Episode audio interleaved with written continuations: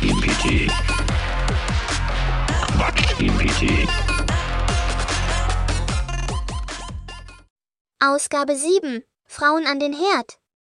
Hallo Leute, also wirklich, ich sag's euch, Frauen gehören an den Herd, da wissen sie, was zu tun ist.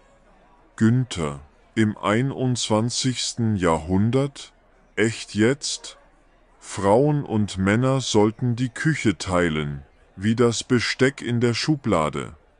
Ich teile nur ungern, vor allem nicht meine Schokolade. Und wenn ich koche, dann nur, um meine Feuermelder zu testen. Ihr versteht das nicht. Das ist wie in der guten alten Zeit. Da wusste jeder, wo sein Platz ist, vor allem in der Küche. Ich glaube, du verwechselst Platz mit Käfig, Günther. Frauen sind nicht dazu da, um Männern den Magen zu füllen. Genau, Nana. Und wer sagt eigentlich, dass Männer nicht auch mal den Kochlöffel schwingen können oder den Staubsauger? Ganz revolutionär. Staubsauger? Ich dachte, das wäre ein modernes Fitnessgerät für Frauen. Oh Günther, deine Ansichten sind ja so verstaubt, dass sie selbst den Staubsauger überfordern würden.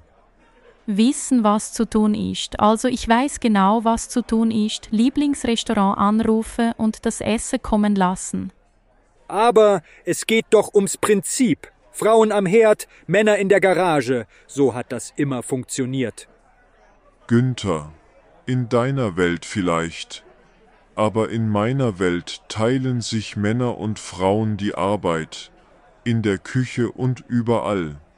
Und ich teile mir die Arbeit am liebsten mit dem Lieferdienst. Die kochen, ich esse. Perfekte Arbeitsteilung. Quatsch-GPT. Quatsch-GPT.